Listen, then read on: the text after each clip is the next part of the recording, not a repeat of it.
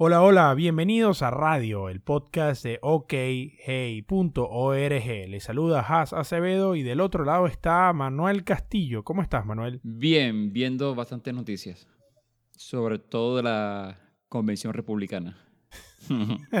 no entremos, no entremos en, en Ah. show todavía, no entremos en show todavía. Pero bueno, además de eso, antes de entrar allí, yo quiero comentarles un poco sobre, primero, la gran noticia que me gustó muchísimo y es que acaban de anunciar una colección de drones de Star Wars oficialmente. Ya no son hechos en impresoras 3D, ya no son hechos a mano o en papel o en, o en, en anime o poliuretano, como dicen en otros países, sino ya es la colección propiamente dicha de Propel, que es una compañía que está que diseña drones de una manera diferente. Lo que te estaba tratando de decir antes, que no te lo quise adelantar, es que estos drones no tienen las propelas en la parte superior como estamos acostumbrados. Es decir, no jalan o alan el, el dron de abajo hacia arriba, sino al contrario, lo empujan y las propelas están abajo. Eh, anunciaron a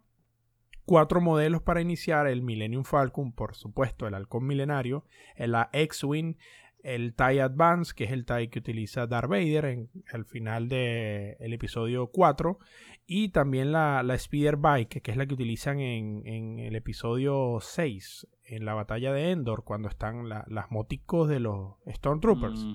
Y bueno, son espectaculares. Nosotros vamos a compartir el vínculo en la página para que ustedes lo vean y la puedan y puedan chequearlo. Ya pueden hacer las reservaciones desde ya. No es que estemos haciendo publicidad, sino que de verdad fanáticos de Star Wars, por lo menos como yo, estoy ya esperando esto y me emociona mucho saber que por primera vez se anuncian los drones oficiales de Star Wars. La segundo, que eso era ya listo, ya no hay más nada que decir de eso. Lo segundo que yo quería entrar es que sali- salió un nuevo estudio que decía de Research and Markets que hablaba del el mercado de los accesorios usables, los accesorios vestibles, los accesorios inteligentes, los wearables, como les dicen en inglés, que van a agarrar para 2022, van a representar un mercado de 70 mil millones de dólares. Estamos hablando que entre ellos está Apple Watch, está el Android Wear, pero no solamente esos, no solamente los relojes inteligentes, sino aquí es donde está la clave de todo. La nanotecnología va a permitir que la ropa que nosotros estamos utilizando pueda ser inteligente y conectarse al mundo digital que nos rodea en este momento. Yo sé que no suena muy... No, ya es mucho, ya. Lo siento. no. Yo tampoco No, estoy no, muy no. emocionado por eso, pero imagínate las compañías que van a ser parte de esto y de una u otra manera yo creo que cuando todo se masifique va a ser difícil escapar de ello.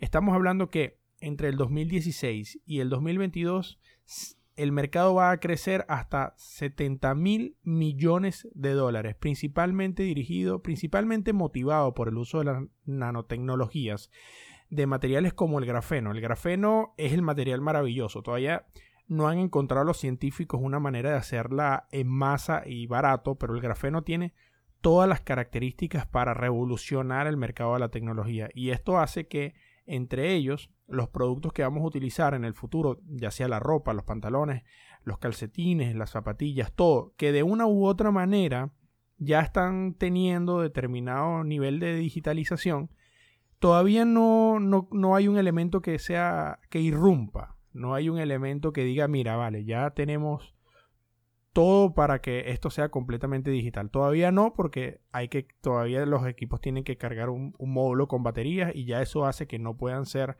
fácilmente lavables o que tengan que llevar algo incómodo, una carga, una, algo que, que sujeta el peso o tiene un peso adicional que incomoda al usuario. Voy a retroceder un poco para eh, hacer una acotación a lo que acabas de decir sobre la ropa inteligente. Si alguien no ha visto el primer episodio del primer episodio de la segunda temporada de Mr. Robot, es bueno que lo vea porque ahí aparece todos los inconvenientes que pueden surgir cuando tiene una casa que está conectada al Internet de las cosas. Bueno, imagínate que todo tu cuerpo, es decir, todo tu, tu... Pero uno lo ve, también no lo veamos mucho desde el punto de vista de la moda. Veámoslo desde el punto de vista de salud. Imagínate una persona que tiene hipertensión y que tiene alguna inclinación a sufrir algún tipo de enfermedades coronarias. Imagínate que la franela o una, una, una guardacamisa que utilice sea capaz de monitorear su ritmo cardíaco y, y capaz de detectar un posible infarto momentos antes que impacte al corazón, que impacte fuertemente el corazón de la persona y automáticamente envíe una alerta al teléfono no solamente a la, del dueño, al del dueño, sino también al del médico de cabecera y le diga, mira, esta persona está sufriendo un infarto. Eh, imagínate que eso suceda. O una mujer que esté embarazada que puede utilizar una franela y esto pueda monitorear constantemente el estado del, feto y del bebé que tiene dentro, ¿no? A nivel de moda, puede sonar mm, banal y podemos prescindir de la tecnología, pero cuando nosotros nos ponemos a pensar de todas las posibilidades que hay en el sector salud para, para llevar a cabo, para aplicar todas las aplicaciones que tienen todos estos dispositivos y la posibilidad de crear mejores y dispositivos más efectivos, para mí es infinito. Y yo por ahí lo veo, ¿no? Yo trataré de prescindir lo más posible de estar 110% conectado, más de lo que estoy, porque estoy de acuerdo contigo y quienes no hayan visto el primer capítulo de la segunda temporada de Mr. Robot, deberían dejar de escucharnos en este momento, ver el capítulo, poner pausa por supuesto, y regresar a escucharnos nuevamente. No sé si esa sea la solución o la solución sea utilizar CRISPR, que es una tecnología que es nueva y lo que hacen es que agarran eh, el óvulo y el espermatozoide, lo juntan y lo que hacen es que eh, los científicos eh, hacen un mapa genético de las dos personas y tú puedes ver cuáles son aquellas deficiencias de salud que el bebé podría tener, por ejemplo, diabetes, cáncer, eh, estar predispuesto a infarto, colesterol, etcétera, etcétera. Lo cual muchas personas han dicho que esto también podría ser para como crear una raza superior, porque así como tú puedes también detectar eso, tú puedes escoger el, el color de los ojos, el tamaño, eh, o sea, tú puedes hacer un bebé a la carta. Mm. Sí, entonces yo no sé si esa es la solución para esos casos. Si no sé si es ético o no es ético. Yo he hablado con personas de esto y me han dicho que ellos no están de acuerdo con, con esa solución simplemente porque este, está jugando a ser, a ser Dios. Claro, pero esto es desde el punto de vista genético. No puedes controlar el gen. Yo estoy de acuerdo con evitar las cargas genéticas de enfermedades y las puedes evitar desde el propio desde el propio desde la propia etapa embrionaria yo sí estoy de acuerdo pero también toma en cuenta la parte fenotípica la parte del, la parte del ambiente porque una persona que de repente le hacen el mapa del genoma y le dicen, mira, tú no vas a sufrir nunca o no tienes tendencia a sufrir de diabetes. Pero resulta que la persona lo que hace es tomar refresco, comer eh, alimentos altos en grasa y, tomar, y comer muchísimo azúcar durante toda su vida, pues bueno, a los 20 años ya va a tener eh, diabetes.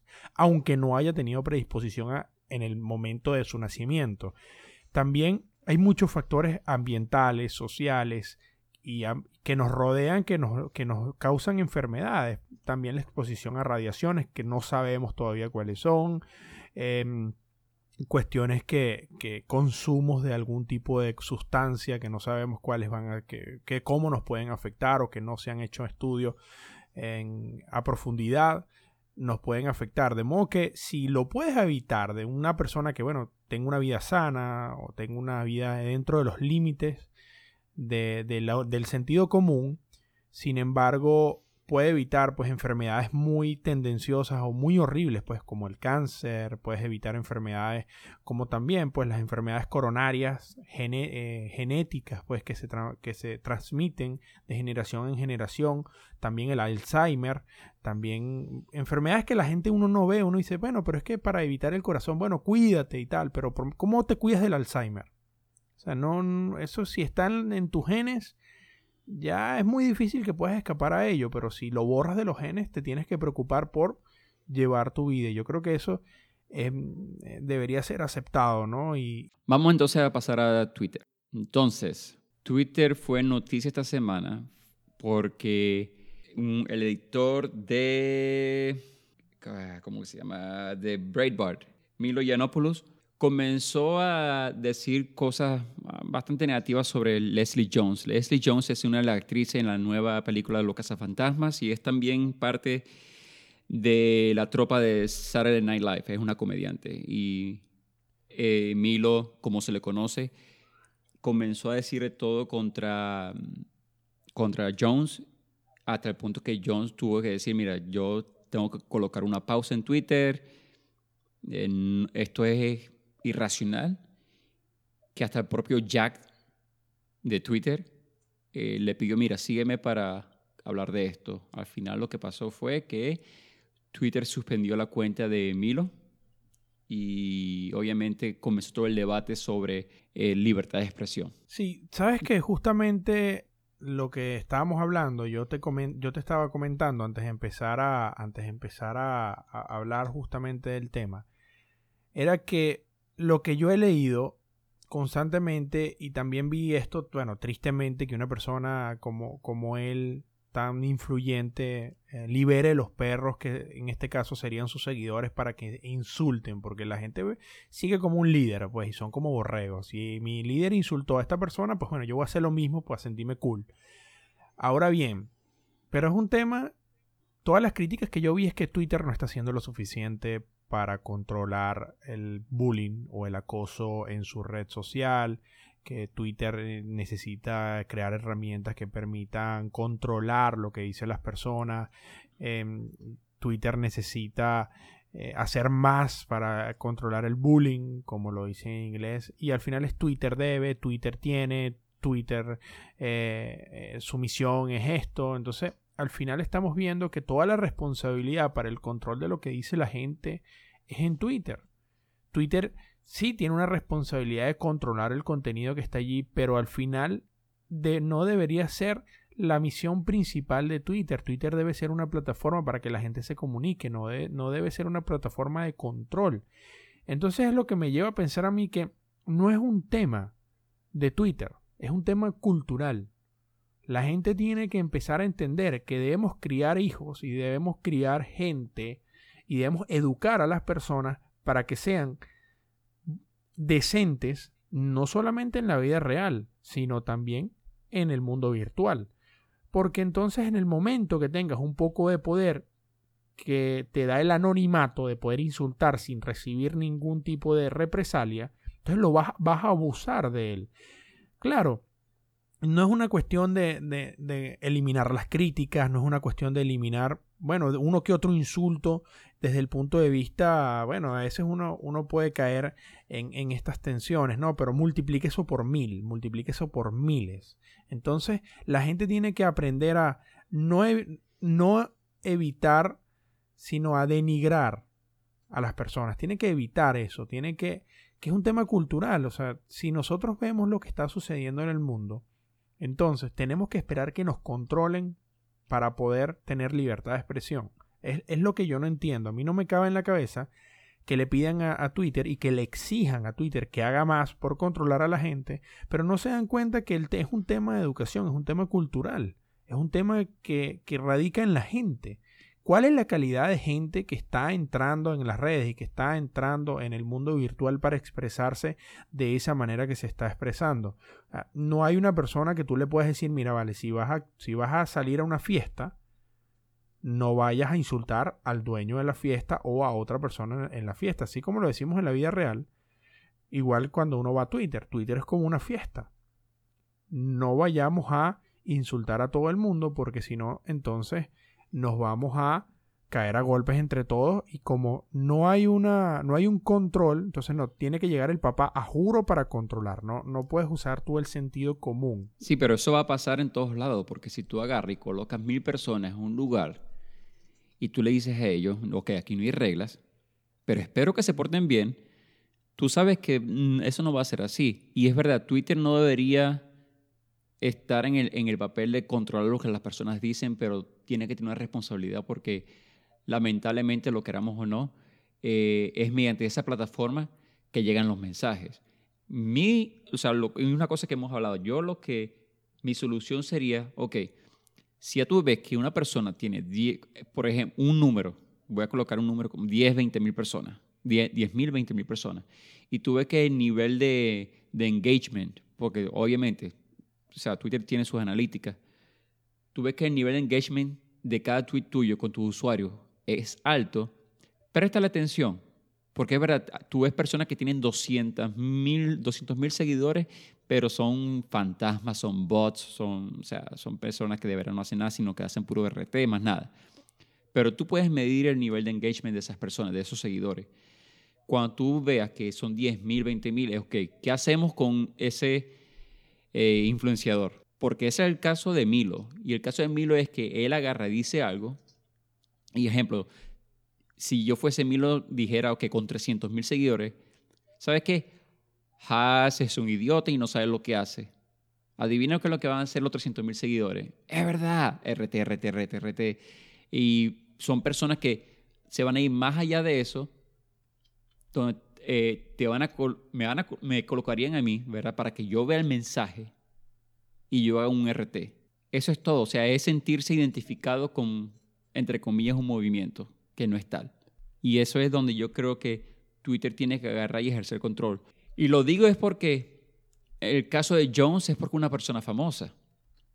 Y ella lo dijo en, un show, creo que fue esta semana, ayer o anteayer, de Seth Meyers, donde dice, y, o sea, ella sabe lo que está pasando. Y dice, bueno, imagínate si soy yo, ¿cómo son esas personas que no tienen la voz que yo tengo?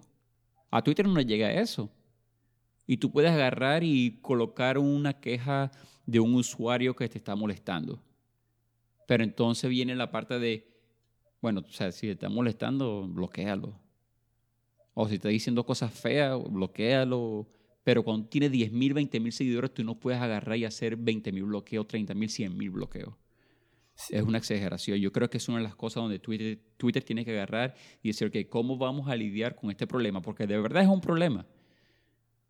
Y, ya, y a pesar de que ellos se quieren pasar a la parte de, noticias, eh, es todavía un modelo de interacción. Y tú lo ves, por ejemplo, eh, eh, ejemplo, Donald Trump, que hace un uso efectivo de Twitter.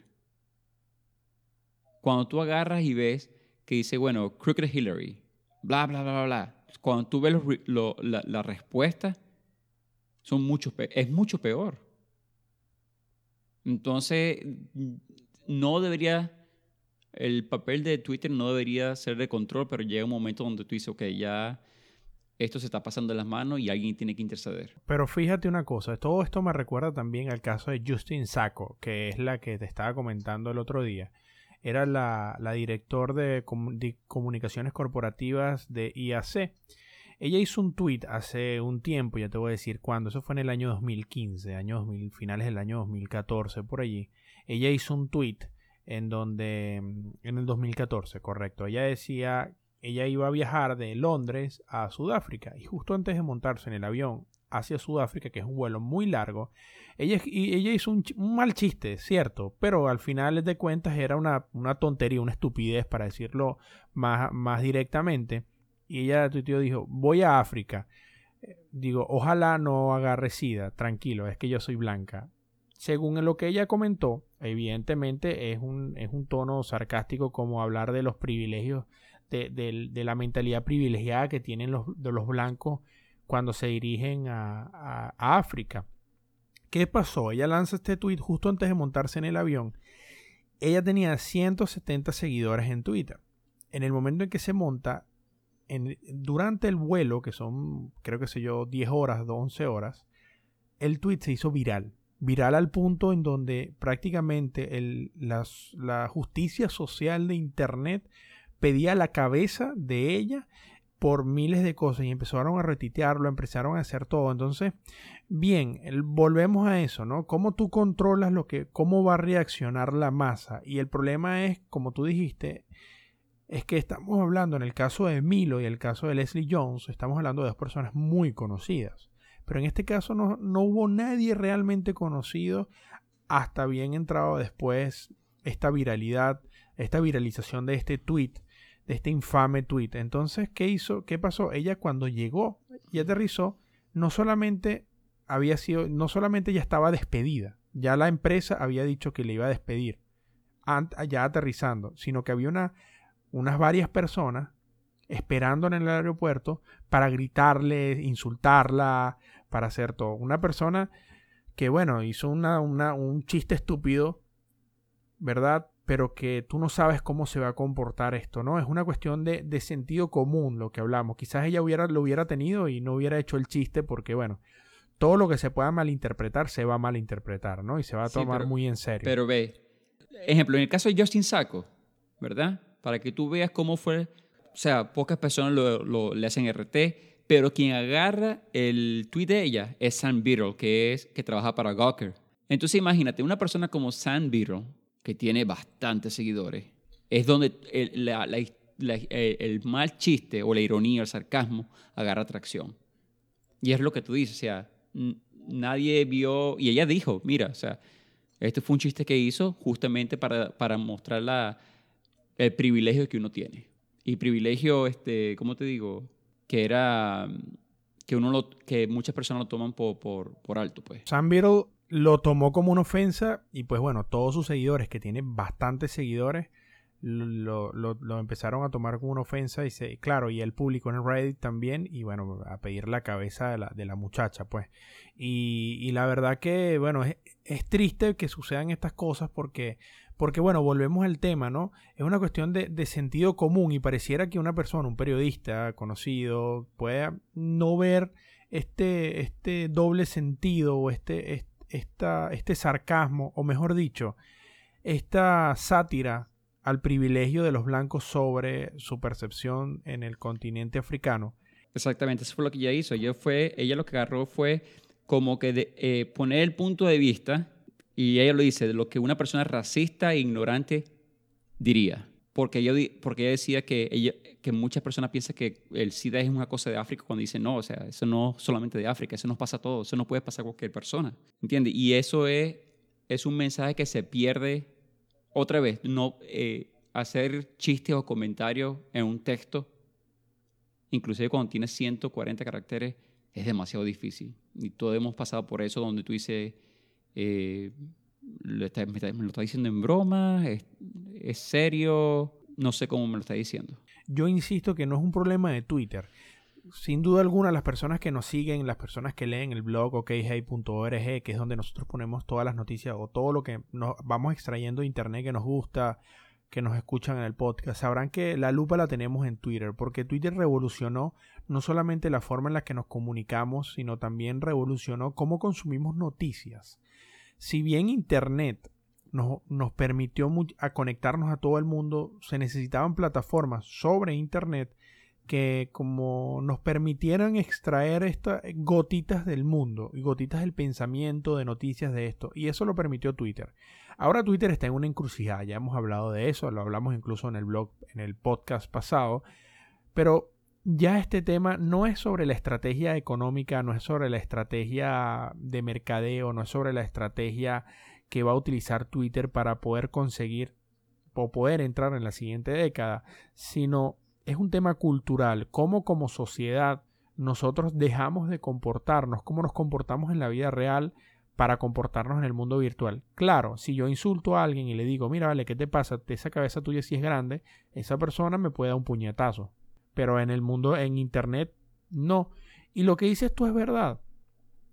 Ok, bien, eso es una parte de la solución, que tú a los influenciadores le pongas la lupa, que tengas una parte como que dedicada a que los influenciadores no abusen de su poder sobre sus seguidores. Sin embargo, cuando ese influenciador no tiene 100 mil, 20 mil seguidores y no tiene 500, pero es un influenciador en su círculo cercano, por ejemplo, en su, en su escuela, en su zona, en su urbanización, en su barrio, es una persona influenciadora allí, tiene todo el poder a una, a una escala muy pequeña, pero tiene todo el poder de influir y de hacer que una determinada masa se comporte de determinada manera. Pero ¿cómo escapa esa persona, o perdón, cómo Twitter evita que esa persona escape de ese control? ¿Cómo haces? Tú no puedes controlar miles de personas porque está bien. Nero, que es el, el, el nombre de usuario de Milo, es, una, es un influenciador a nivel eh, globalmente, ¿no? En los medios es bastante conocido. pero eh, Pedro de los Palotes, eh, que, que, está aquí trabajando y que tiene mil seguidores en la zona cercana de mi casa, no lo, ¿cómo lo van a controlar? Pero influencia esa zona.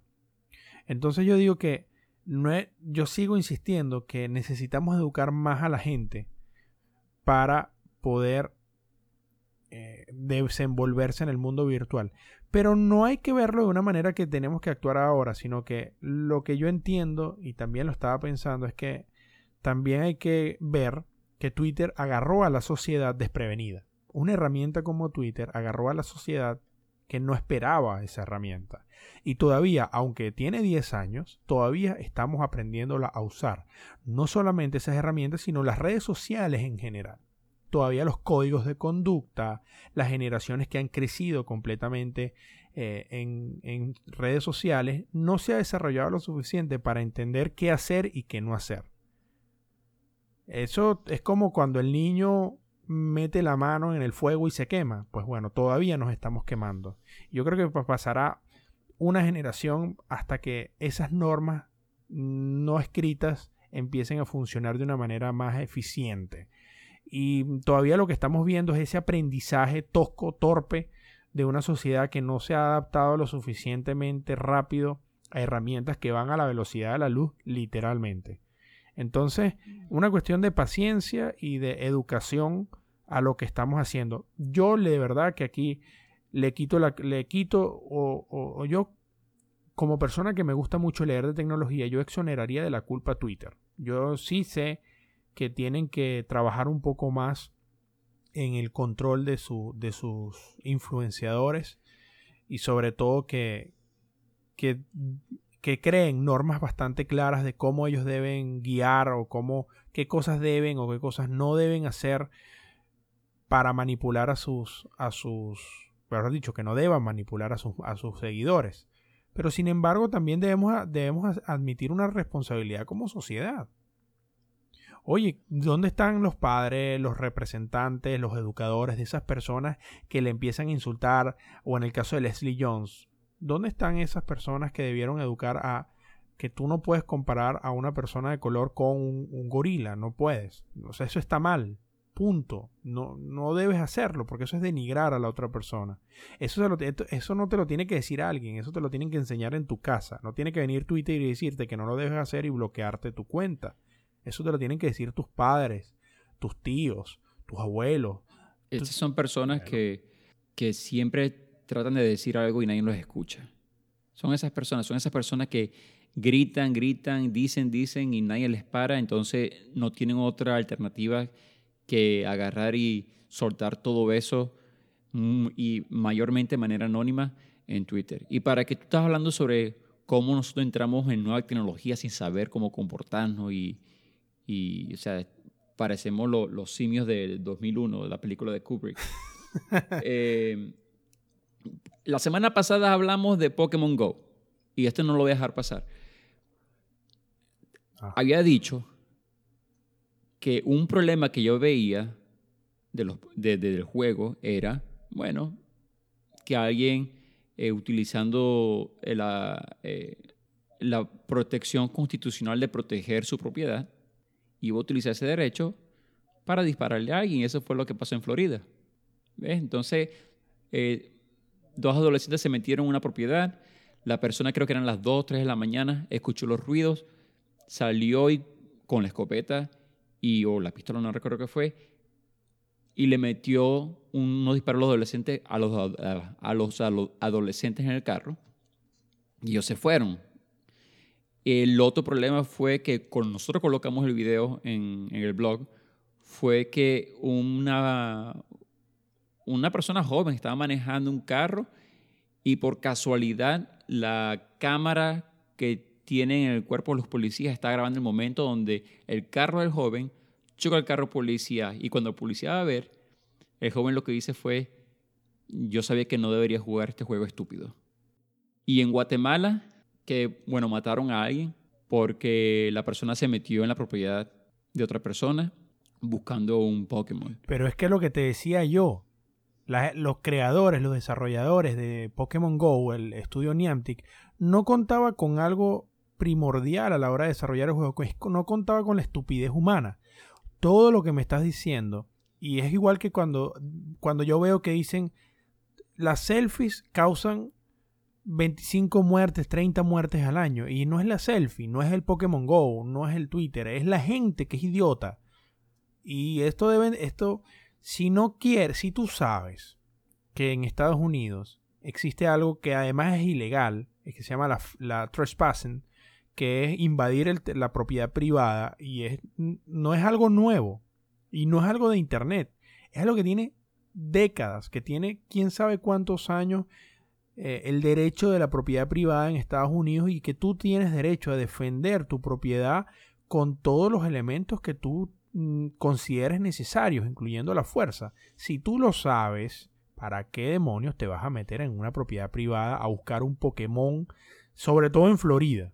Tú me dijeras que es California, qué sé yo, en, Illinois, que son estados, bueno, en Illinois no tanto, pero de repente, eh, no sé, California es el único que se me ocurre que seguramente no te dan un tiro metiéndote en la propiedad. Pero aún así, en el, ese fue el peor de los casos, pero en el mejor pudieron haber llamado a la policía y vas, vas preso y tienes una multa. Y cuidado, no tiene, ya, ya tienes récords en tu, en tu expediente por estúpido, igual que la otra persona dice yo no debería estar jugando este estúpido juego. No, estúpido, el, el, idiota, el estúpido eres tú, no la persona. Y entonces, bueno, yo creo que lo que justamente lo que trajiste tú al caso, estas tecnologías se desarrollan y llegan como que de paracaídas e invaden y se viralizan a una velocidad tal que la gente le cuesta adaptarse y les cuesta conectar y hacer las nuevas conexiones de neuronas para decir, para aprender a cómo debo comportarme utilizando esta nueva tecnología. Japón fue inteligente. Japón, eh, ellos agarraron y antes que saliera el juego, el gobierno de Japón, ellos sacaron un manual como de nueve, de nueve, eh, es un 3x3, donde decían las cosas, cómo debería jugar Pokémon Go. Y es tomar un rol más proactivo, viendo los problemas y los posibles problemas que eso podría causar. Y en Japón fue pospuesto el lanzamiento. Estaba viendo, mm, debería, debió haber sido lanzado hace dos días. Sí, creo que salió eh, hace dos días o ayer. Pero fue pospuesto porque cuando yo veo los servidores, el estado de los servidores de Pokémon Go, y si ustedes quieren saber cuál es el estado de los servidores, pueden meterse en nuestro blog y ahí nosotros tenemos una página donde tú puedes ver los servidores. Dice, los servidores de Japón todavía no se han abierto. Me imagino que por la gran demanda que tiene, sobre todo Japón, que más allá de que es una moda, en Japón es cultural el tema de los Pokémon, ¿no? Es, algo que... disculpa que te interrumpe, pero vas a ver a, un idiota en, Corea del Sur yéndose para la zona de desmilitarización de entre Norcorea y Corea del Sur, metiéndose a la, a, a la barraca que tienen entre los dos países. Bueno, no, no me cabría la menor duda que pise una mina y busque el Pokémon pisar una mina y quede el recuerdo de la persona. Pero bueno, y vamos a dejar hasta aquí el, el podcast de hoy, pero no me gustaría irme y te voy a decir, las personas que han escuchado y que han llegado hasta este minuto de nuestro podcast. Este es el episodio 10. Y como es el episodio 10, yo tengo un regalo o tenemos un regalo muy especial para todos ustedes. En los mercados que aplique o en los mercados donde haya un iTunes Store eh, oficial del país de habla hispana, vamos a regalar una gift card para iTunes de 10 dólares. Las personas que, solamente tienes que reclamar reclamarla escribiéndonos a info.okhey.org o menciónanos en nuestras redes sociales que es arroba oh-tecnología. En, tanto en Twitter, tanto en Instagram o nos puedes buscar en Facebook también.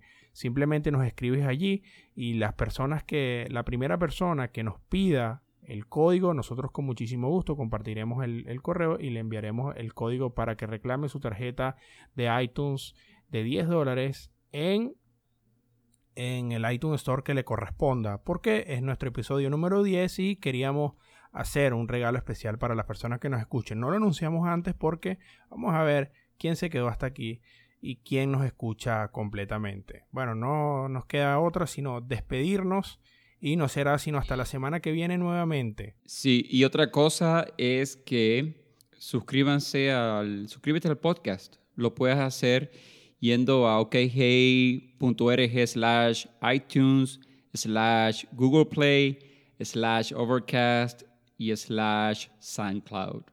Y te suscribes y, y en los teléfonos inteligentes, ejemplo en, en iPhone, en Android, ya tienes, ya tienes la aplicación instalada, no tienes que hacer nada, sino solamente te eh, pones suscribir y listo. Cada semana vas a ver el nuevo, el nuevo episodio.